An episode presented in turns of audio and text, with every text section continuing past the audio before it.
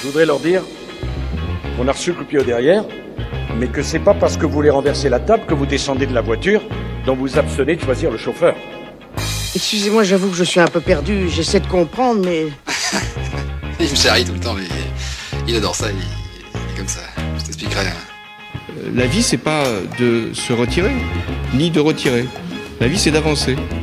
Il faut pas raconter non plus des, des carabistouilles à nos concitoyens. hein. 19h jeudi 21 janvier 2021. J'ai des doutes. On avait commencé la saison avec ces mots en octobre dernier, mais peut-on vraiment parler de saison? Je vous pose la question, j'ai des doutes. Est-ce que 4 émissions, c'est une saison? Est-ce même le simple commencement du début de la première moitié d'une saison? J'ai des doutes et je pense qu'il y en a finalement qu'un seul qui ne se pose pas la question. C'est Guillaume, notre directeur d'antenne, qui, bah, comme son nom l'indique, dirige euh, une antenne quelque peu aérienne en ce moment, pour ne pas dire bien aérée.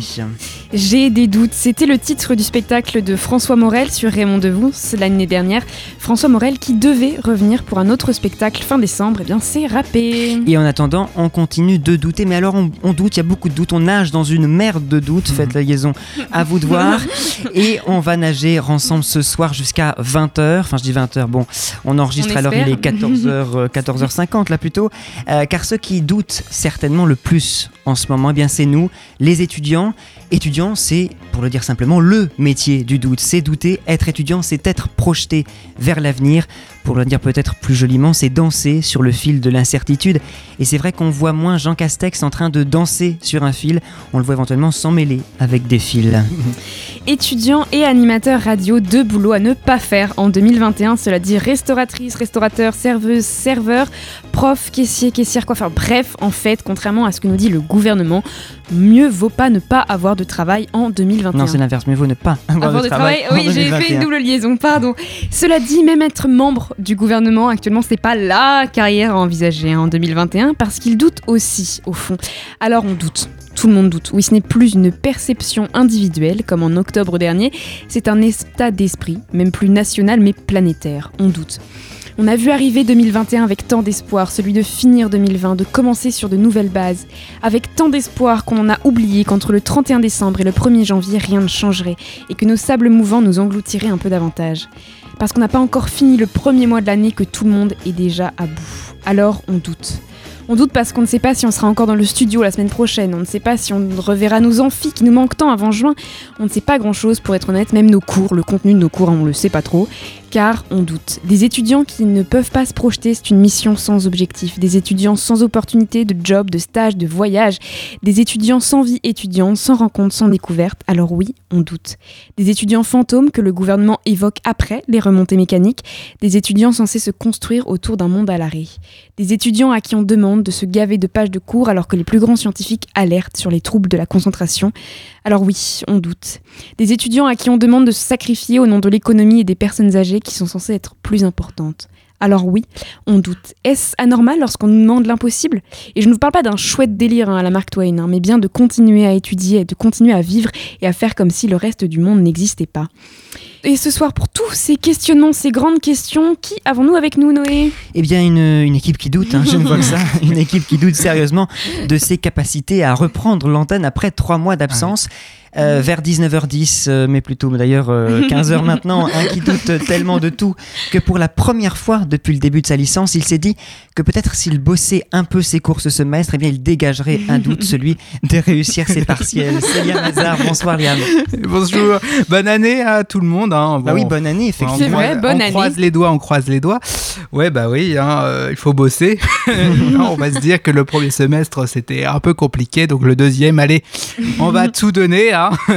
Une autre pionnière qui nous a manqué va nous rejoindre. Il s'agit de Célia Jeanne qui nous rejoindra une fois Liam reparti. bah, je peux faire la voix de Célia. Oui, vas-y, on t'en prie. bah, je vais faire le portrait de la semaine. Voilà. Merci. Et je dois dire que je suis très heureuse de vous présenter notre dernière recrue, notre petite surprise de 2021. Il s'agit d'Anna Le Marchand. Anna, tu On l'a auras trouvé ta- sous le sapin. C'est ça. tu auras ta Voilà, petite ça. chronique dans les prochaines émissions, si émission prochaine il y a. Mais pour l'instant, tu partageras la fiche partager des bonnes nouvelles avec moi en nous faisant l'honneur de ta présence. Alors bienvenue et bon courage pour cette équipe de fous. Bah, merci en tout cas de m'accueillir ici parmi vous, ça me fait super plaisir. Et puis bah oui, on va voir comment ça évolue malgré ce début d'année qui ressemble bien à cette dernière que on a très mal vécu. pour tous ceux d'entre nous. Eh ben écoute, on est ravis de t'accueillir aussi. Oui, tout à fait. Je crois qu'on pourra entrer dans le Guinness des records comme étant ceux qui ont réussi à placer le plus de fois le mot doute en l'espace de deux minutes. Alors, j'écris mes, mes lancements, mes conducteurs, tout ça. Donc, j'avais inscrit, inscrit qu'il était 19h02, mais en fait, non. Il est euh, peut-être euh, 19h02, mais en, en l'occurrence, il est plutôt 14h54 même. Euh, Ah. Vous écoutez Radio Phoenix, mais alors. Attention parce que si vous êtes encore dans votre voiture, soit c'est que vous avez une attestation, alors là on ne peut rien vous dire, soit c'est parce que vous revenez d'une grosse teuf clandestine chez Marie-Jeanne qui s'est terminée sur le coup de 18h30 et que vous êtes sur la route Rempli du de retour. tisane et tout ça. Exactement. On espère simplement pour vous que Marie-Jeanne porte mal son nom puisque sinon les flics Ouais. seront forcément euh, moins C'est l'effet apéro, c'est pour ça. avec hein. vous. Bah oui, c'est ça. La piaboire maintenant c'est plutôt hein, forcément. Et en même temps, et en même temps que ça vous serve de leçon. En revanche, on fait plus la fête. La bamboche, c'est terminé. Ah oui, c'est fini la bamboche. Euh, fini pour tout le monde, fini pour nous, fini pour les étudiants, fini pour les syndicats. Et d'ailleurs, transition magnifique, je reçois, nous recevons Oui, d'ailleurs euh, ce soir aujourd'hui deux représentants du syndicat SL Camp Solidaire, étudiants, étudiantes, euh, Jude et Aude. Bonsoir à vous, enfin je vous dis bonsoir. Il est 14h55 maintenant, vous pouvez me dire Ouais, bonjour, bonsoir. au revoir, si vous avez envie, mais restez quand même avec nous. Alors, bon, écoutez, merci en tout cas euh, d'avoir accepté notre invitation. On est ravis de vous accueillir à distance, puisque vous noterez qu'à Carabistouille, euh, on accueille les gens, mais, chez, eux, c'est euh, c'est plus, c'est plus agréable. Alors, la bamboche, je le disais, c'est fini aussi pour vous, évidemment. Sauf que la bamboche, ce n'est pas seulement les grosses soirées en appartement, c'est aussi de manière plus générale tous les rendez-vous festifs, les rassemblements conviviaux, les manifs aussi, alors qu'ils sont toujours autorisés, mais forcément moins suivis. La bamboche, ce sont finalement les merguez et sandwichs dégueulasses qu'on mange en gueulant deux vaquets si tu savais quand on a plus de 45 ans et quelques fraîcheurs neuronales en moins, ou alors Macron si tu savais quand on a moins de 25 ans et qu'on manque cruellement d'inspiration. Est-ce que vous ressentez justement une lassitude euh, du combat social euh, étudiant avec le Covid? Il y a beaucoup plus euh, d'étudiants qui se retrouvent euh, dans une situation de, de grande détresse euh, par rapport à des étudiants. euh, Enfin, avant, les étudiants euh, comprenaient pas forcément des fois euh, ce que c'était euh, la détresse euh, psychologique euh, entre les étudiants. On voit qu'il y a quand même, euh, même s'il n'y a pas encore un effet de, de- de coagulation de tous les étudiants, il n'y a pas encore de mouvement étudiant qui se met en place. Il y a quand même euh, une détresse qui est partagée et qui, est, euh, qui, est- qui a envie euh, d'être euh, qui a, envie d'être dite quoi. Et on le voit euh, par exemple euh, pas mal d'étudiants euh, nous envoient enfin nous mettent en copie ou nous envoient des cas de mails collectifs qu'ils envoient par promo à leurs professeurs lorsqu'ils subissent des injustices ou à leur administration etc. Après, plus largement sur la mobilisation des, syndicats par rapport au Covid, il y a certes eu un, ralentissement avec les confinements, mais euh, pour autant, euh, l'activité syndicale, euh, elle s'est poursuivie, que ce soit, bah, comme le disait mon camarade, par les étudiants qui nous contactent pour des problèmes qu'ils rencontrent liés justement soit à des difficultés en lien directement avec le confinement ou des problèmes administratifs ou encore de suivi des cours à distance. Et de manière générale, sur l'interpro, les syndicats continuent à appeler à des dates massivement en plus euh, sur la fin de ce mois. Nous, la prochaine, euh, c'est le 20, mais du coup, ça sera passé par rapport à l'émission qui passe actuellement. Mmh, mais on oui. appelle à l'université. Euh, le 21, il y a les professions de la santé qui appellent à se mobiliser. Le 23, euh, c'est pour le coup euh, les privés d'emploi. Le 26, c'est toute la communauté éducative. Le 28, c'est pour l'énergie. Le 30, euh, c'est contre les réformes liberticides qui sont en train de passer. Et le 4, il y a quand même une grosse journée interprofessionnelle. Donc il y a quand même une activité syndicale qui se poursuit. Alors euh, Liam, on t'écoute. Euh, Je crois que tu vas nous pousser un petit coup de gueule hein, cette fois-ci, Oui, puisque euh, ce sujet, toutes les semaines hein, à Carabistouille, on traite de sujets qui nous intéressent et qui nous parlent. Mais cette semaine, plus que d'habitude, puisque nous sommes tous étudiants autour de cette table. Mm.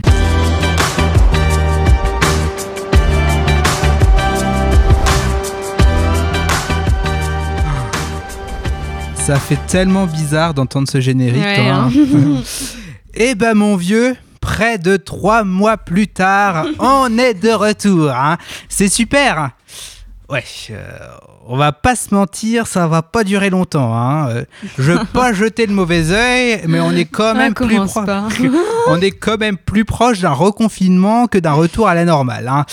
Donc cela s'accompagne donc de magnifiques petits problèmes pour tout le monde. Et donc pour nous, beaux étudiants que nous sommes. Eh oui, depuis janvier 2020, on a passé quand même la moitié du temps confiné chez nous avec des cours à distance. Alors, on a eu une petite bouffée d'air en septembre, octobre, mais elle ne fut que temporaire. Eh oui, ces mois ont donc rimé avec cours en ligne, partiel en ligne, exposé en ligne et tutti quanti, hein, comme on dit chez nous. bon, pour une fois, j'ai parlé en mon nom, mais de ce côté, j'ai pas eu de gros soucis avec cela, mis à part ces partiels au mois de janvier, quoi. Entre manque de concentration et envie de pisser tous les quarts d'heure, Noé en a eu marre de moi. hein. mais bon, c'est sûr. Je le sais, je suis quand même dans une certaine minorité. Lors du premier confinement, j'ai réussi à travailler, à me poser le matin avec un bon petit café, alors que les rayons du soleil venaient caresser ma peau de velours.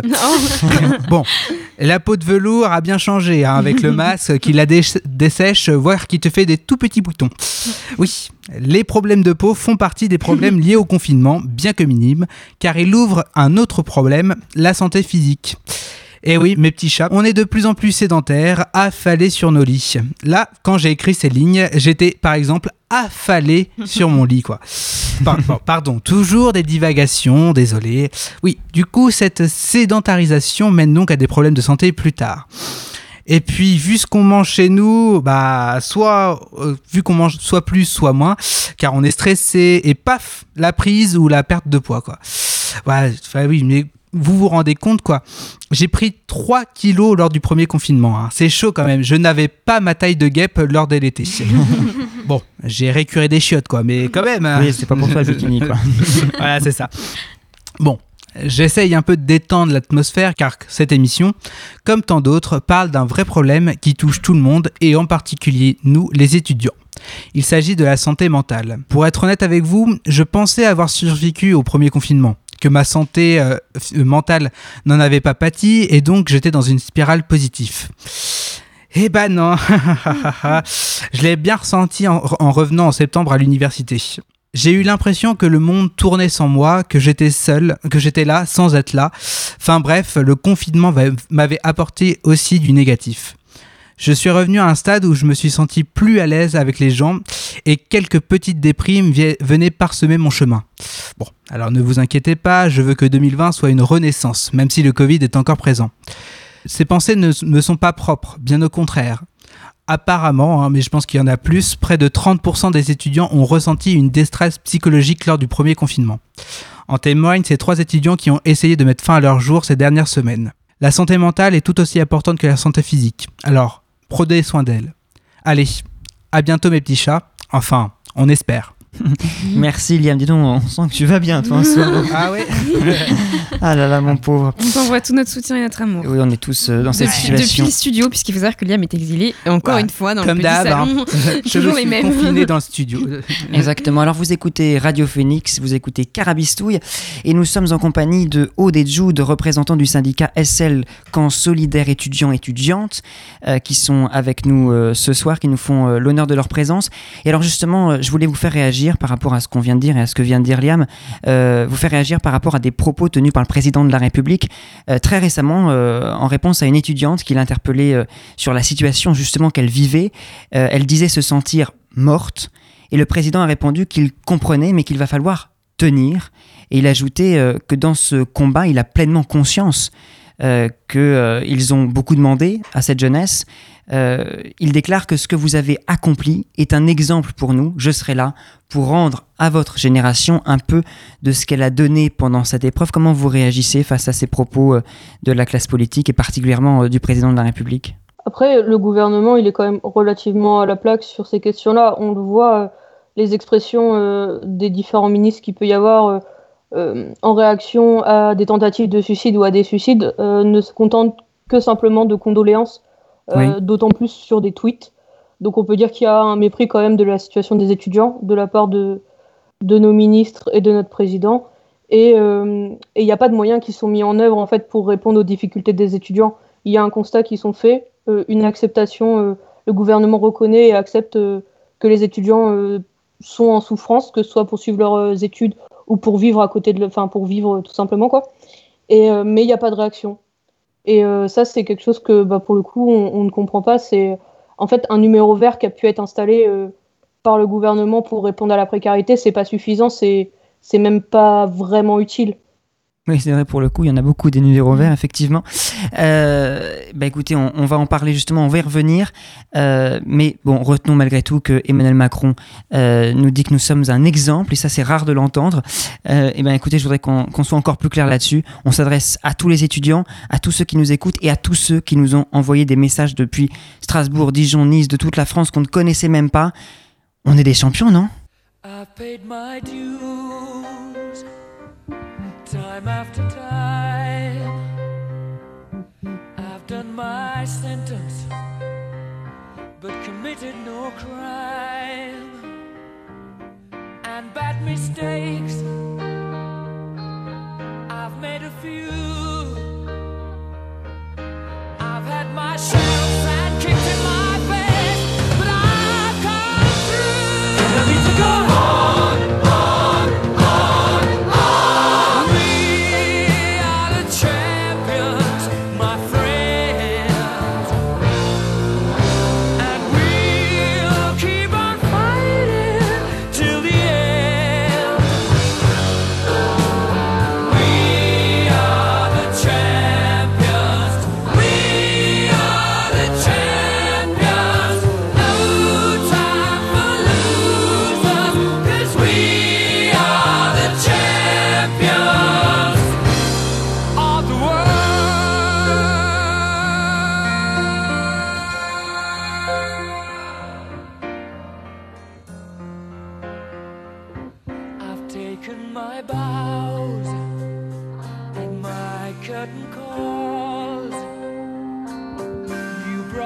fame and fortune and everything that goes with it. I thank you all, but it's been no bed of roses.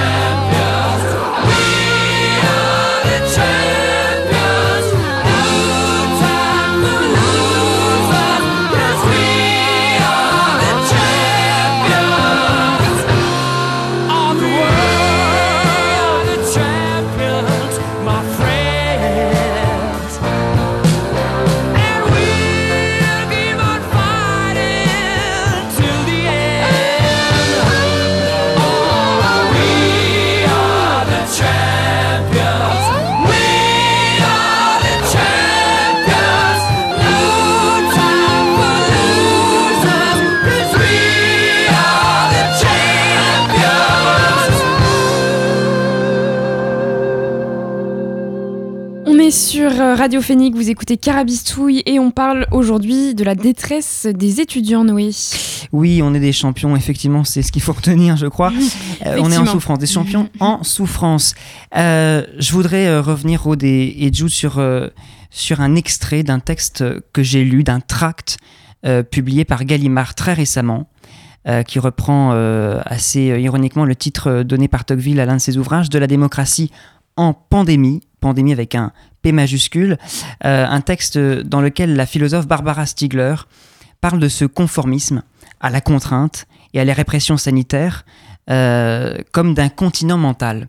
Elle écrit que nous ne vivons pas une pandémie, mais nous vivons en pandémie, avec un P majuscule comme le nom donc de, de ce continent, un continent dans lequel la pandémie n'est plus un objet de discussion dans nos démocraties, mais où la démocratie est finalement elle-même en pandémie devenue un objet discutable. Et c'est là où je m'adresse à vous, puisque par conséquent, le droit de contester, les décisions politiques, euh, de s'interroger, notamment la possibilité de s'interroger sur le bien fondé d'une norme, le droit d'aller et venir à sa guise dans l'espace public, et puis enfin celui de manifester son opinion dans la rue, tous ces droits imprescriptibles sont désormais devenus des inconvénients. C'est ce mot-là, moi, qui m'a choqué.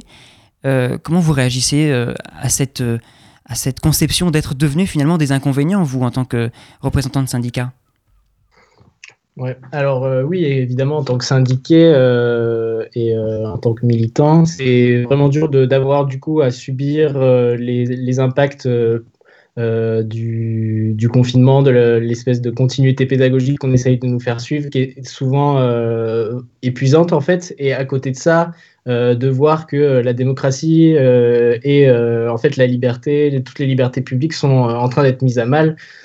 et de pendant le confinement, ça a été dur de ne pas pouvoir justement se mobiliser quand on était, par exemple, à la campagne, chez, ses, chez, ses, parents, etc., et qu'on n'était pas à Caen, ou même il n'y avait pas beaucoup de manifestations pendant le confinement, même s'il y en a eu vers la fin. Voilà, donc on essaye de maintenir euh, des, choses, on essaye de maintenir euh, des, dates euh, et de poser des dates pour que les gens puissent venir avec notre interprofessionnel et avec l'intersyndical. Mais en fait, il ne faut pas que justement ce, serait dramatique que ce confinement et ce, ces prérogatives sanitaires soient un, un contre-argument à, à la mobilisation et à la défense de nos acquis sociaux et à la défense de nos libertés publiques. Et alors, comment est-ce que vous comprenez, parce que moi je trouve qu'il y a quand même une contradiction euh, à travers les décisions gouvernementales euh, prises de, tous les gouvernements néolibéraux en réalité, euh, dont la stratégie consiste tantôt à vivre avec le virus, et puis tantôt à juger inquiétante l'augmentation du nombre de contaminations, mais en réalité prévisible dans une société où justement on continue à vivre avec le virus et qui conduit ces gouvernements à prolonger l'état d'urgence et donc à restreindre tout débat, toute possibilité de contestation.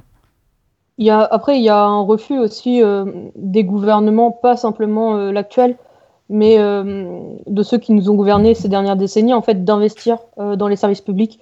Et justement, le, le, fait de reconfiner, c'est entre autres parce que notre, notre système hospitalier aujourd'hui ne peut pas absorber euh, toutes les personnes qui vont en réanimation et ne peuvent pas répondre en fait justement à la crise sanitaire.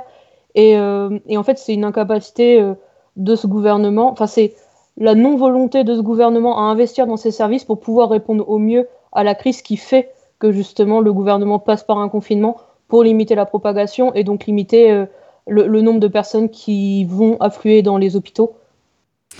Alors, euh, vous le savez, c'est un sujet qui nous touche plus que jamais, celui de cette émission. Et à Carabistouille, nous tenons à donner la parole aux jeunes. Hein. C'était vraiment important pour nous. Et donc, quelle est plus belle occasion que cette semaine Nous avons donc lancé un appel à témoignage déjà parce que nous sommes rendus compte que la plupart des personnes concernées par cette situation de détresse avaient besoin en fait de mettre les mots dessus, de, sur leur ressenti. On était beaucoup remerciés pour cette opportunité et aussi parce que nous voulions faire entendre que nous ne sommes pas seulement des chiffres. Alors même que l'étude de l'Observatoire national de la vie étudiante montre que 50% des étudiants interrogés euh, ont déclaré avoir souffert de solitude ou d'isolement pendant le premier confinement et que 31% des étudiants interrogés ont présenté des signes de détresse psychologique. Et nous, on voulait vous parler, voilà, de comme l'a dit Noé, des témoignages qu'on a reçus, de, même depuis Strasbourg, de Clémence, de Clara, de Marie, Jeanne et de tant d'autres. Alors, on commence d'abord par l'incompréhension des mesures. On, Noé en a déjà parlé, on va revenir dessus. De la part de Clémence en deuxième année de LEA à Caen qui dit le distanciel rend les choses plus compliquées et personnellement je trouve ça idiot de laisser les jeunes, euh, de laisser les jeunes rentrer en cours alors que nous, les plus âgés, respections mieux euh, les, gestes barrières et on arrivait bien à garder les distances en amphi, même si les couloirs pouvaient rester un problème. Alors, justement, les mesures parlent-en. Euh, les propos officiels du gouvernement, c'est que les amphis restent fermés pour protéger les étudiants et le personnel administratif des universités. Et Frédéric Vidal, ministre de l'Enseignement supérieur et de la Recherche, a déclaré le problème, c'est le brassage. Ce n'est pas le cours dans l'amphithéâtre, mais l'étudiant qui prend un café à la pause, un bonbon qui traîne sur la table ou un sandwich avec les copains à la cafétéria. Alors, il y a plusieurs choses hein, dans cette formulation moi, qui, me, qui dérange un petit peu. Déjà, le problème, ce n'est pas l'amphithéâtre, c'est l'étudiant. Alors cette diabolisation euh, du jeune est devenue un peu systématique, un peu comme un moyen de défense du gouvernement. Lors de la conférence de presse du 15 janvier dernier, c'était les collégiens qui étaient visés cette fois-ci. S'ils ne sont pas à l'école, ils ont des activités contaminantes. Euh, Chloé, de... donc Chloé, 22 ans, nous dit euh, Moi j'ai l'impression que les étudiants sont, point... sont pointés du doigt, ce sont les pestiférés depuis le début. On en parle à peine de nous dans les discours politiques. Alors, Pensez-vous, je m'adresse à, nos invités, pensez-vous euh, que le gouvernement essaye de construire cette image des jeunes pour qu'ils puissent ne pas obtenir ou obtenir moins de soutien euh, des autres générations dans leur contestation des mesures? Sans penser qu'il est en train de le construire, je pense qu'il y a un, en fait, il y a un mépris qui est latent et qui est, qui est générationnel de, euh, des jeunes. De, en fait, euh, dès le début, ça a été les jeunes qui vont contaminer les vieux. Euh, faut vraiment pas euh, qu'ils aillent les voir. Euh, faut, faut brimer le, le couvre-feu, par exemple, c'est euh, une mesure euh, qui s'applique, euh, qui est censée s'appliquer un peu aux jeunes qui vont euh, boire des coups euh, parce qu'ils sont inconscients, etc. Et en fait, ce, pointage du doigt, il est, il est effectif. En fait, il, il, a, il, a, été à l'œuvre dans toute dans toute la, gestion qui est faite en fait depuis le début de, de, la crise sanitaire. Euh, c'est les, les, jeunes qui sont pointés du doigt et sans vraiment euh, comprendre ce que ça veut dire. Les jeunes, c'est toujours un, un, terme assez vague oui, euh, mmh, et euh, assez arbitraire, quoi. Donc voilà. C'est comme en, en, septembre où le gouvernement disait justement que la faute c'était bah, les étudiants qui vont dans les bars et les contaminations se produisaient en dehors de l'université mais pas sur l'université. Et la problématique là-dedans, c'est qu'en fait, le gouvernement refuse euh, de considérer qu'effectivement euh, les universités sont des lieux où le virus circule. Et, et en fait, euh, de ça n'a proposé que leur fermeture une fois qu'ils l'ont accepté. Alors qu'il serait possible d'investir pour pouvoir permettre d'être en présentiel dans les universités tout en assurant la sécurité sanitaire des étudiants et étudiantes ainsi que du personnel. Mais aussi les, dans les villes, il serait possible de réquisitionner euh, des locaux qui ne sont pas utilisés à cause, euh, à cause des restrictions qu'il y a. Il y a énormément de salles euh, municipales qui restent vides et, et qui n'ont pas d'activité, qui pourraient être justement employées par les universités pour pouvoir tenir au moins à minima une partie des cours en présentiel pour ramener justement les étudiants qui ont des difficultés à suivre, confinés chez eux avec des mauvaises connexions, bah, ramener ces personnes en présentiel pour pouvoir que tout le monde bah, continue continuer leurs études, quoi. Mais, mais d'ailleurs, ça, ça, a été fait en fait. Enfin, à Caen, je ne suis pas certain, mais à Bordeaux, euh, notamment, euh, plusieurs universités ont investi euh, beaucoup, euh, plusieurs millions d'euros euh, pour équiper les universités justement euh, de façon à ce qu'il y ait des cours qui soient à la fois suivis euh, à en distance et en distanciel et, à, et en présentiel. Bah, je ne sais pas combien la, la, fac de Caen a investi, mais effectivement, nous on avait eu l'information en tant qu'étudiant à Caen qu'ils oui. avaient investi pour du matériel pour pouvoir euh, poursuivre la continuité pédagogique et euh, et alors justement, pour, pour revenir du coup euh, à cette considération du, gouvernement par rapport à la jeunesse, euh, et pour revenir à cette citation de, la ministre, elle dit le souci c'est le café, le sandwich, le fameux bonbon. Alors bon, je passerai ce passage un peu infantilisant de la ministre et son choix lexical, euh, mais on a quand même un peu l'impression que c'est se moquer du monde, comme si les adultes, les vrais, parce que bon, on oublie que les étudiants sont des adultes, mais les vrais, ceux qui travaillent en entreprise, ceux qui sont essentiels, c'est comme si eux ne prenaient pas de café, pas de pause club pour se détendre entre, entre collègues, comme si au ministère, il faisait pas de pause et qu'il n'y avait pas aussi ce risque. Alors, on peut nous répondre qu'ils respectent les distanciations sociales, mais pourquoi dans ces cas-là ne pas faire confiance aux jeunes, aux étudiants pour faire de même? En quoi est-ce que le gouvernement euh, peut montrer, montre en tout cas euh, une, plus grande confiance envers les travailleurs qu'envers les étudiants? Bah Pour moi, c'est même pas de la confiance en fait, c'est juste que nous on, on rapporte rien d'après eux. C'est en fait ils ils pas euh, le souci euh, économique qu'il y a derrière. Parce que euh, bah dans les, en fait, quand tu disais euh, essentiel, les, les, les, trucs essentiels, en fait, il y a vraiment pas que les trucs essentiels qui sont ouverts en ce moment, tous les petits commerces, euh, etc., qui sont ouverts en centre-ville et qui, qui brassent énormément de monde, ne serait-ce que le, samedi pendant les euh, enfin, euh, les gens ils, ils sont pas confinés, donc ils vont dans les magasins, ils touchent aux mêmes choses, etc. Ça c'est pas fermé et les, je je pense pas qu'il y ait plus, enfin, je pense pas qu'il y ait moins de, de, risques que dans les universités. C'est juste que quand on, on ferme une université, les étudiants, bah, ils, ils rapportent pas d'argent d'habitude. Là, ils vont continuer à payer leur leurs euh, leur, euh, leur frais d'inscription, etc. Et du coup, euh, c'est pas grave. quoi. Les, les, bourses, ils continueront à tomber pour eux et puis ils vont pas nous coûter plus que ça. Alors que, évidemment, sauver l'économie, entre guillemets, comme le, se, le dire, un peu comme mm. des, des grands sauveurs. et en fait, de, les petits commerces qui, qui, que même eux, en fait, laissent mourir depuis des années, ça, ça, par contre, ça ça, ça, ça, ça, leur pose plus problème. Quoi. Après, pour revenir euh, quand même rapidement sur la question euh, des efforts économiques qui peuvent être faits, euh, entre autres parce que vous parlez de l'Université de Caen qui a investi pour pouvoir poursuivre les cours en distanciel. Mhm. Justement, en fait, là, il y a une forme de problématique aussi, c'est que certes, c'est positif que l'université donne plus de moyens pour aider en même temps les plus précaires à y accéder, enfin à, réduire la fracture numérique. Mais la problématique là-dedans, en fait, c'est essentiellement qu'il n'y a pas d'investissement qui est fait euh, pour euh, plus de personnel, pour rattraper le retard pédagogique, pour titulariser euh, les enseignants qui sont contractuels. et on le voit, c'est de manière générale, la région, là actuellement, pour la rentrée prochaine, va financer un ordinateur pour chaque, chaque seconde qui arrive au lycée, mais n'a pas prévu justement de, de plan pour financer des l'embauche d'enseignants pour rattraper bah, justement le retour, euh, le retour et le retard accumulé, quoi.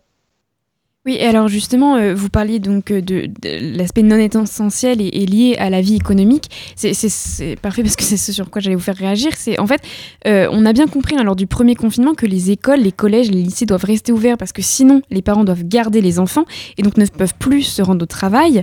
Et, donc les parents, eux, pour maintenir l'économie, doivent aller travailler. Donc finalement, on est les seuls en tant qu'étudiants dont le sort n'affecte pas l'économie. C'est-à-dire que l'on soit à distance ou pas, nos parents peuvent aller travailler, ils n'ont pas besoin de nous garder. Nos profs continuent à être payés. Est-ce que c'est pour ça euh, que notre situation est moins prise en compte parce qu'on est entre guillemets non essentiel à la vie économique euh, ou est-ce que c'est aussi selon certains euh, le fait que les, jeunes ne votent pas, en tout cas une partie ne, sont pas électeurs et il y a aussi une grande abstention. Est-ce que c'est plutôt l'aspect économique ou est-ce que c'est plutôt l'aspect un peu politique de se dire que de toute façon les jeunes ne votent pas beaucoup, ne font pas forcément partie du paysage politique sur cette question, euh, je ne serais pas euh, vraiment tranché. Euh, je, pense quand même que les, enjeux politiques sont, sont, sont, assez infimes par rapport, à, par rapport aux enjeux économiques, justement. Enfin, le, le, gouvernement actuel, son souhait, c'est de, de, préserver l'économie telle qu'elle est et de préserver les, les possédants des, des, moyens de production et de, de conserver leur intérêt. Et en fait, c'est ça a toujours été, euh, en tout cas depuis très longtemps, c'est ça leur fonction. En tous les cas, disons que euh, la priorité, visiblement, n'est pas tellement euh, celle de l'innovation, la, recherche que, peuvent, que pourrait constituer le capital humain, comme on dit en économie d'ailleurs. Mm. Et Madame Macron l'a certainement déjà vu, mais le capital humain que pourrait constituer effectivement cette jeune génération. Et ça va être une question intéressante par rapport justement au, retard éventuellement des au retard scolaire, au retard étudiant, universitaire de, J'entendais récemment un, économiste, un jeune économiste euh, à la télévision qui parlait justement d'un retard de production, de productivité de la jeunesse. C'est quand même euh, interpellant comme, euh, comme mot, justement, comme expression.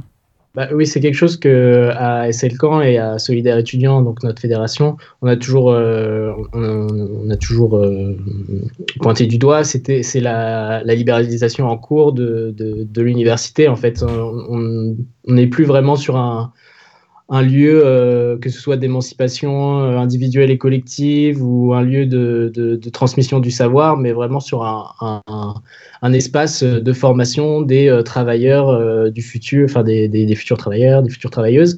Et enfin, dans ce cadre-là, l'université devient de plus en plus elle-même une entreprise, une entreprise de formation. Et en fait, c'est euh, tout le SR en fait. C'est vraiment pas que l'université, c'est tout l'enseignement supérieur et la recherche euh, actuellement euh, qui, est, touché par ça. Même en fait, là, là on s'est battu euh, et on continue à se battre contre une réforme de privatisation de la, enfin, qui apporte, a- amène la De la- privatisation exactement, de la recherche, la LPPR. Tout à fait. Euh, et c'est exactement dans, dans ce processus euh, de, de ces dernières années de libéralisation de l'université que, que- qu'elle qu'elle s'inscrit en fait. Bah, justement, j'allais vous, vous demander de réagir. Pardon, excusez-moi, Aude, allez-y, je vous en prie. On voit aussi ces dernières années en fait que justement il y a des chefs d'entreprise qui rentrent dans les conseils d'administration des universités, chose qui n'était pas le cas en fait avant. Et euh, justement en fait on se demande euh, qu'est-ce que viennent faire ces personnes euh, dans l'université si ce n'est que participer au modelage de l'évolution de l'université et, et en fait que de venir euh, eux-mêmes défendre les intérêts en tant que chef d'entreprise, d'avoir à la sortie de, leurs études des étudiants qui ont déjà acquis des compétences et, et viennent, enfin, il y a, y a un déplacement de la question de la formation, que ce soit, bah, comme disait mon camarade, euh, l'abandon euh, de l'acquisition des connaissances pour les compétences. En fait, les entreprises, quand on sort de l'université, euh, elles désirent qu'on ait ces compétences-là et que ce soit plus euh, à eux, euh, au sein de la formation professionnelle, euh, du coup, de nous les donner, quoi. Enfin, de nous les faire acquérir. Alors justement, productivité des étudiants, productivité des jeunes, la question euh, qui revient euh, sur toutes les bouches en ce moment, c'est celle du RSA à 18 ans. Et récemment, le ministre, très récemment, le ministre de l'économie, euh, Bruno Le Maire, a réagi au micro de Jean-Jacques Bourdin. Euh, on va entendre ce qu'il a déclaré. Majorité civile à 18 ans, majorité pénale à 18 ans. Et pourquoi pas la majorité sociale à 18 ans? Parce qu'à 18 ans, ce qu'on veut, c'est un travail. Bah, ça, montre bien en fait euh, ce que devient l'université en ce moment, c'est-à-dire qu'on on est formé pour un travail, on est formé pour le patronat et pour euh, les intérêts euh, donc de la classe qui domine et qui, possède les, moyens de production. Le, RSA en fait, nous, on le demande pas dans notre fédération en tant que tel, on demande un revenu jeune pour que les études puissent devenir un choix pour tous et toutes et euh, que ce soit pas euh, aux parents de, de payer et que euh, bah, si tes parents ils n'ont pas d'argent bah tu vas travailler. Et en fait euh, les jeunes ils veulent pas un travail. Les jeunes euh, en fait ils, veulent se sentir bien dans la société. Bien sûr. ils veulent euh, de l'émancipation euh, et euh, ils veulent euh, en fait quand, quand ils disent qu'ils veulent un travail enfin quand euh, Bruno Le Maire dit qu'ils veulent un travail non ils, ils veulent un revenu et ils veulent euh, pouvoir vivre euh, décemment. Et aussi, euh, au-delà du, du revenu que nous, on demande, euh, sur la question du RSA, on s'inscrit euh, certes, euh, du coup, avec euh, un, collectif euh, interorga euh, qui, euh, qui défend cette position-là. Et euh, nous, en fait, notre implication euh, dans ce collectif, euh, et ce pourquoi euh, on est d'accord, c'est le fait, euh, bah, justement, de débloquer euh, un premier filet de sécurité. Mais on veut évidemment plus. Et euh, pour nous, le RSA euh, est euh, très limité euh, et ne répond pas euh, de manière ambitieuse en fait euh, à, à ce que les, les étudiants et étudiantes ont besoin pour vivre. Euh, merci, vous restez avec nous. On- Je viens de m'apercevoir qu'il est 15h20. C'est un petit peu le bazar avec Il cette. 27. euh, il est 27 même, avec cette, cet enregistrement. Vous restez avec nous. On va juste entendre la chronique de Célia. Célia, si elle n'est pas partie, puisqu'elle devait partir à 20. Voici le portrait de, de Célia.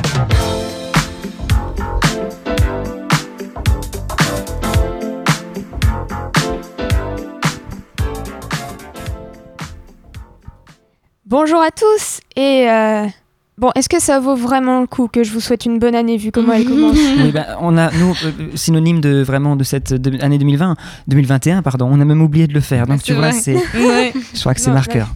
Je vous rappelle quand même, hein, 2021 jour 6, invasion du Capitole de Washington par les pro-Trump suite à un discours de ce dernier. On a vu mieux comme début d'année, hein. C'est vrai. Enfin, on n'est pas là pour parler de ça, mais de nos vies à nous, étudiants français, dont le gouvernement se fout complètement.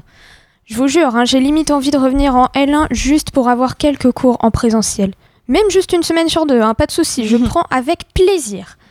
Non mais parce que vraiment là, le distanciel, je n'en peux plus. Et je sais bien que je suis pas la seule dans ce cas-là. D'ailleurs, mes potes et ma mère peuvent en témoigner, j'étais pas hyper hyper contente après l'intervention de notre cher Premier ministre il y a une semaine.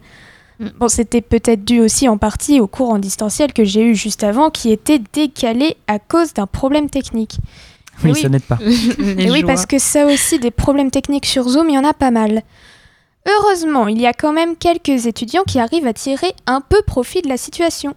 Et aujourd'hui, je vous en présente un, en espérant que ça remonte un peu le moral de tout le monde. Mathieu Bournet a 19 ans. Il est originaire du Mans et étudie à Lille. Bon là tout de suite, son nom ne vous dit peut-être rien.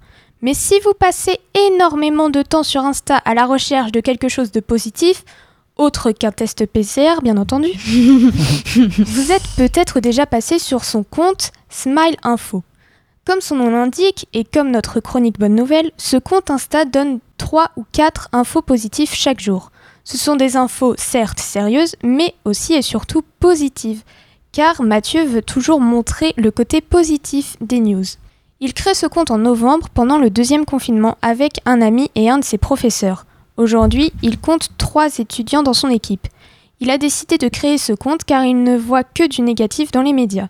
Son objectif est donc de remonter le moral des gens, en particulier des étudiants, puisque certains en viennent à ne plus informer à cause des médias qui ne parlent que des infos négatives concernant principalement notre ami le Covid.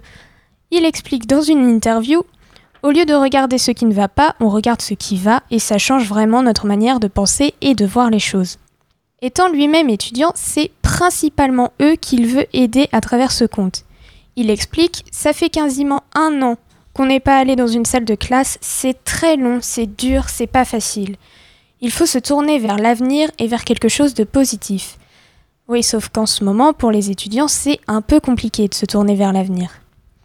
Comme beaucoup d'entre nous en ce moment, il a quitté son logement étudiant pour aller chez ses parents et suivre tous ses cours en distanciel.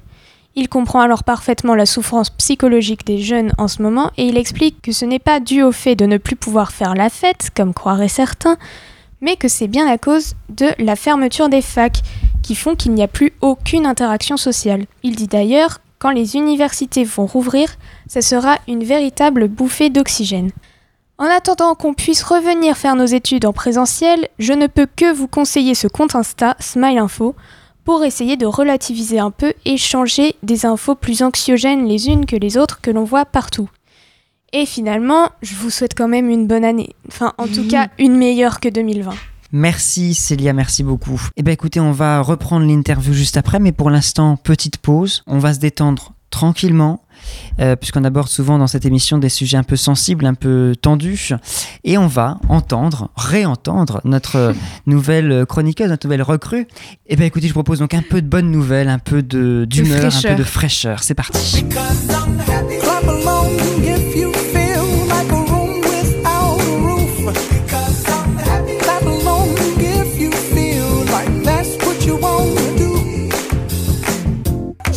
Alors cette émission est particulière, on l'a dit, elle nous parle tant, on entend, on s'entend résonner un petit peu dans les, dans les témoignages. Elle n'est donc pas très simple, alors voici une dose de bonnes nouvelles avec ma nouvelle acolyte.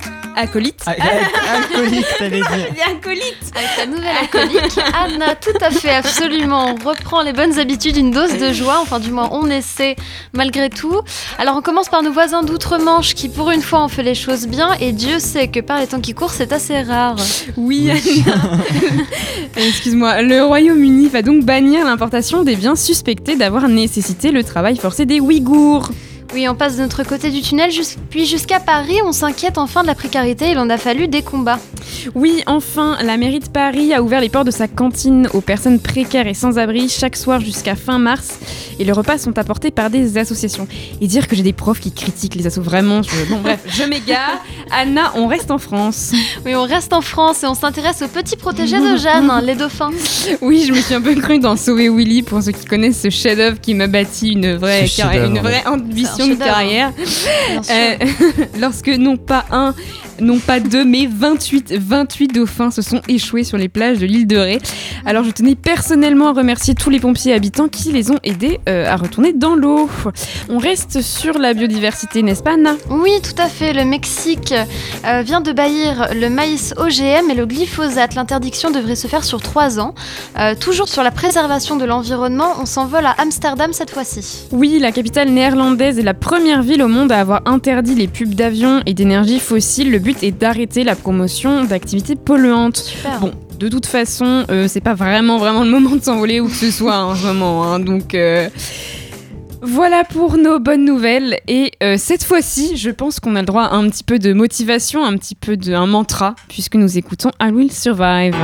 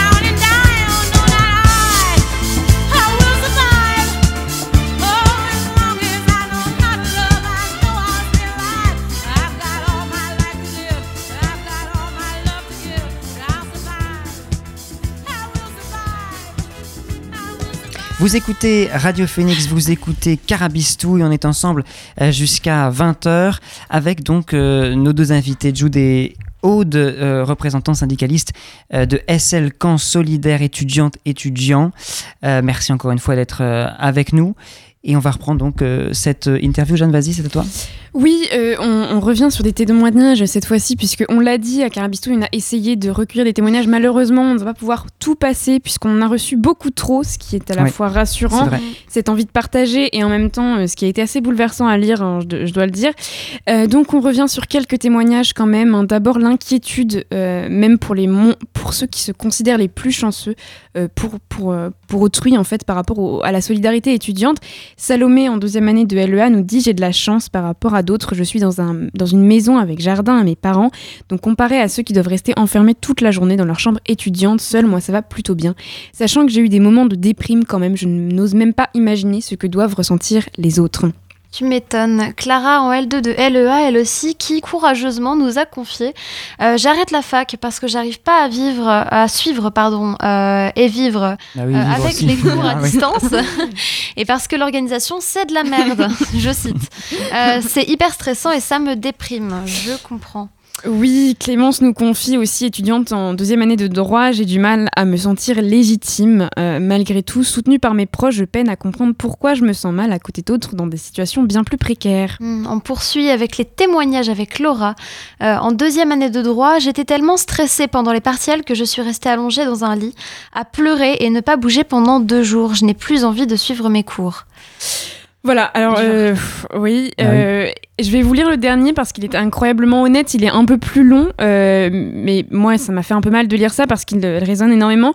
Je l'ai pas écrit, mais je me suis reconnue à bien des égards déjà parce que c'est quelqu'un qui est en deuxième année de droit. Euh, donc j'ai 19 ans, deuxième année de droit à l'université de Caen et je suis mentalement épuisée par cette pesante situation à laquelle nous sommes confrontés. Ma motivation est au plus bas, mes journées se ressemblent toutes, mes soirées et mes nuits se résument à faire des crises d'angoisse et ou à pleurer jusqu'à m'endormir d'épuisement. J'ai beau faire des nuits complètes, je me réveille aussi fatiguée que la veille.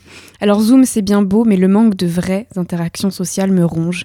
Bien que je vive chez mes parents, je ne me suis jamais sentie aussi seule. Ce sentiment de solitude m'amène à me poser beaucoup trop de questions et à avoir des idées bien trop sombres auxquelles personne ne devrait penser. Ce, ce n'est pas un simple témoignage, mais c'est un appel à l'aide. Les étudiants sont en danger. Certains d'entre eux ont, ont été fragilisés par cette situation, tandis que d'autres déjà fragiles le sont devenus encore plus. Alors, tous ces témoignages proviennent d'étudiants de Canet sur les campus de Caen. Et alors là, je m'adresse euh, à nos invités. Euh, on commence à entendre les, syndicats étudiants hein, vis-à-vis notamment du, mouvement euh, étudiant fantôme, tout ça, à l'échelle nationale. Mais on a l'impression qu'au niveau local, c'est plus difficile d'agir. Donc, comme on disait, quand même, il y a eu de l'activité syndicale. On a lancé au début du, du confinement et même l'année dernière, pendant le premier confinement, ne serait-ce qu'une campagne de témoignages donc, sur nos réseaux sociaux. Euh, on est là aussi pour euh, les appels à l'aide euh, des, étudiants au niveau administratif ou pédagogique. Parce que c'est vrai que pendant le premier confinement, peut-être un peu moins, mais pendant ce- celui-ci, là, du premier semestre de cette année, les profs ont un petit peu, enfin les profs, les administrations ont un petit peu acté que y avait, on avait déjà vécu ça au semestre d'avant, on savait gérer et que euh, c'était bon, on allait faire, euh, on allait faire la fac à distance et dans les mêmes modalités. Donc on a des cours euh, des fois qui, qui entre 8h et 20h le soir, euh, le lundi, euh, des euh, examens euh, voilà, qui, qui se font euh, sur des modalités euh, similaires en fait, mais juste chez nous. Euh, pareil à 8 heures, etc. Et en fait, euh, c'est pendant le dernier confinement que, il me semble, beaucoup plus d'étudiants et d'étudiantes se sont mis à euh, se dire, mais en fait, en fait, je vais pas y arriver, quoi. En fait, euh, on, on nous en demande trop, euh, c'est toutes les semaines, on nous demande des, enfin, on a des contrôles continus euh, en continu. Euh, on a, on, on a plus le, on a plus le temps pour respirer, etc. Et quand on répond, quand on demande aux, aux professeurs, aux composantes, aux administrations, etc. ce qu'il en est, ou des, des, un, un peu de, de, de prendre notre situation, voilà, en, En compte, en, en compte quand on quand on organise cette continuité pédagogique, euh, bah, il y a beaucoup de professeurs en fait qui déjà euh, sont pas formés, euh, qui disent que c'est dur pour eux, ça, on l'entend bien, mais quand même, la, situation des étudiants qui jouent leur avenir n'est pas comparable, à notre avis, à celle des, professeurs, notamment des professeurs titulaires, des administrations, voilà, qui qui gèrent pas vraiment, qui répondent pas aux mails, etc. Euh, des euh, composantes, euh, on a vu, qui euh, demandent des choses qui sont pas en accord avec le règlement des, des études, mais le, quand, quand on fait remonter ça dans les conseils de l'université, il n'y a aucune sanction qui est prise ou sans même de sanction, il n'y a, a rien qui est, qui est mis en œuvre pour réparer pour que le, le droit des étudiants soit respecté. Quoi. Et euh, ça, c'est vraiment, c'est vraiment dur pour tous les étudiants. C'est pour ça que euh, voilà, on, on a lancé une campagne. euh, on essaye de faire remonter des choses dans les conseils, mais les conseils, euh, dans les conseils, les étudiants sont pas écoutés. Déjà, ils sont assez peu représentatifs, et de toute façon, les conseils sont tout au plus consultatifs euh, la plupart du temps. Et les composantes, en fait, euh, en font qu'à leur tête. Ce qu'il faut savoir, c'est que depuis euh, le mois de mars, c'est près d'un étudiant sur six qui ont abandonné leurs études. Et, euh, et en fait, la situation du confinement, de la crise sanitaire, du couvre-feu, des cours à distance, ça a pour conséquence en fait euh, de mettre en, en exergue les inégalités de classe. C'est-à-dire que bah, les personnes en fait euh, qui sont sans papier, qui galèrent avec l'administration, les personnes qui ont perdu leur travail, qui sont confinées dans des espaces réduits, qui n'ont pas de matériel, etc., sont fortement défavorisées par rapport à des personnes qui ne connaissent pas toutes ces situations-là. Et euh, justement, euh, nationalement, bah, ce que disait mon camarade, c'est qu'il y a un appel qui est, qui est appelé euh, à se mobiliser pour la rupture des facs. Et, et cet appel, en fait, il s'accompagne de, de revendications qui sont l'embauche, la titularisation de personnel, la mise à disposition de moyens, la réquisition de locaux, la construction et le réaménagement d'actuels locaux. Et, et quand on voit, par exemple, en fait, tout ça, c'est une question de volonté. À la sortie de mai 68, euh, quand euh, le, le système universitaire avait été remis en question par les contestations étudiantes, euh, on a construit l'université de Vincennes en quatre mois. En quatre mois, elle était sortie, elle était opérationnelle et elle a ouverte. Aujourd'hui, le bâtiment B, ça fait combien de temps qu'il est en travaux? Ça Oui. fait combien de temps, en fait, qu'on est dans l'immobilisme et, et qu'on donne pas de moyens aux universités, quoi? Donc le, le gouvernement euh, ne subventionne pas les universités et euh, enfin arrêter de les subventionner euh, depuis euh, la réforme sur la la- l'autonomie des universités, mais euh, en fait quand les universités, enfin euh, par exemple, au, conseil d'administration de l'université de Caen, ils ont fait une demande à l'État pour subventionner euh, l'université de Caen et la, subvention qui, qui a été accordée par l'État est de euh, 10%, 10% à, peu de choses près, j'ai plus le chiffre en tête, mais euh, de euh, ce, que l'université demandait. Et euh, du coup, euh, ce, que fait, euh, ce que font les universités, c'est euh, euh, du palliatif en fait. C'est euh, des, numéros verts ou euh, de l'écoute un peu psychologique, etc. Mais euh, ne mettent rien en place et ne peuvent pas mettre des choses en place par manque de moyens aussi euh, pour euh, justement éviter que les étudiants euh, tombent dans, dans ces situations de détresse psychologique. En fait, on, on, on préfère euh, soigner que euh, prévenir. Enfin, on préfère guérir que, que, Oui, c'est ça. que prévenir. C'est ça. Bah oui, effectivement, c'est le principe aussi d'une d'une action dans l'urgence, gouvernée, une action politique gouvernée par l'urgence. C'est aussi ça le, le problème, quoi. Tout à fait. Alors juste, euh, je voulais qu'on on revienne euh, sur un dernier témoignage. Encore une fois, on a reçu beaucoup. Je sais pas, peut-être en, publier quelques-uns sur nos, réseaux sociaux pour euh, pouvoir faire justice à toutes ces personnes qui, nous ont, qui ont pris le temps et pris le courage aussi parfois de mettre les mots sur ce qu'ils traversaient. Donc là, c'est William, étudiant à Strasbourg. Voilà, on parlait de Strasbourg tout à l'heure, qui nous a écrit.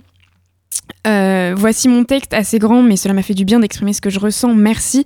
Alors je vais pas tout vous lire parce qu'effectivement on est déjà un peu en retard, mais euh, il nous dit voilà maintenant que près de 11 mois que notre vie a basculé du jour au lendemain. Début mars, les universités sont contraintes de fermer face à une menace invisible mais de plus en plus présente, la Covid-19, un virus inconnu et ravageur en provenance de Chine. Lors de l'annonce des fermetures des universités par le président de la République, j'étais un peu comme la plupart des étudiants, content, ça nous fera des vacances plus longues. Ensuite, il raconte euh, que le 26 mars, vers 10h, euh, sa vie bascule à nouveau puisque son grand-père est, euh, plongé dans le, coma euh, suite donc à la contraction du virus du Covid-19, qu'il a dû traverser ses partiels, une vingtaine d'examens en ligne, m'écrit-il, que c'était difficile mais qu'il est arrivé. Ensuite, il me parle de sa...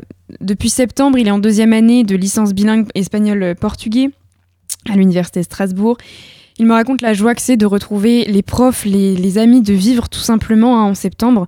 Puis, euh, enfin, quand la vie étudiante rebascule une, deuxième fois hein, depuis octobre, deux cas de Covid-19 dans ma promo, une promo de 30 personnes. Lorsque j'ai appris cette nouvelle, j'étais avec mes parents, mon frère et ma sœur, et là je suis pris d'une crise de panique, d'une angoisse terrible. J'éclate en sanglots devant mes parents, je ne veux pas, je veux qu'ils partent, car j'ai peut-être le virus. À ce moment-là, il raconte que voilà, ses parents ont, voulu l'aider, euh, qu'il leur dit que ça va passer. Et il prend, il, fait la, il prend la décision de faire appel au centre d'accueil euh, médico-psychologique de Strasbourg. On en parlait, c'est un euh, donc service étudiant. C'est vrai que parfois les, universités mettent en place euh, des services psychologiques. Et dit donc que sa vie est rythmée par les cours sur son ordi et les rendez-vous avec sa psychologue. Voilà, il termine quand même son, long, son long témoignage par Mon seul espoir est que nos dirigeants nous comprennent, ouvrent les universités, même si nous devons fonctionner une semaine sur deux, mais nous aurions une vie semi-normale. Et c'est vrai que je, je- pense que ça pourrait être bien euh, de, finir notre émission voilà, sur cet espoir, même s'il est mince, même si, euh, vu les, récentes euh, annonces de, voilà, de la ministre Frédérique Vidal hein, lors de la dernière conférence de presse, mais aussi pour les étudiants canés, sûrement des mails que nous avons reçus qui n'encouragent pas une reprise récente, enfin en tout cas prochaine. Mais en tout cas, c'est vrai que voilà, c'est important aussi, je pense, que l'on garde un peu de, de motivation et que ici aussi, euh, dans ce studio, on Surtout que, de motiver. euh, surtout visiblement, troupes. de nombreuses universités se sont préparées effectivement et ont, ont financé déjà euh, des possibilités pour des cours à distance, mi-distance, mi-présence.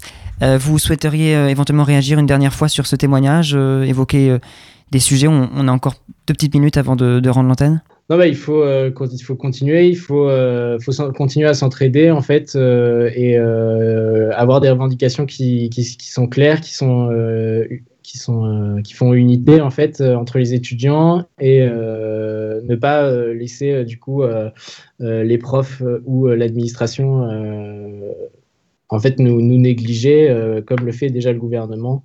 Euh, Ouais. maintenir euh, voilà, les, les solidarités et euh, surtout bah, se mobiliser. Merci beaucoup Aude et Jude d'avoir participé à l'émission. Merci infiniment. Je rappelle, vous êtes donc militant au syndicat SL Camp Solidaire étudiants étudiantes. Voilà, renseignez-vous, suivez leur page effectivement pour les prochains rassemblements, les prochaines, euh, les prochains événements, les prochains, euh, les prochaines actions de militantisme.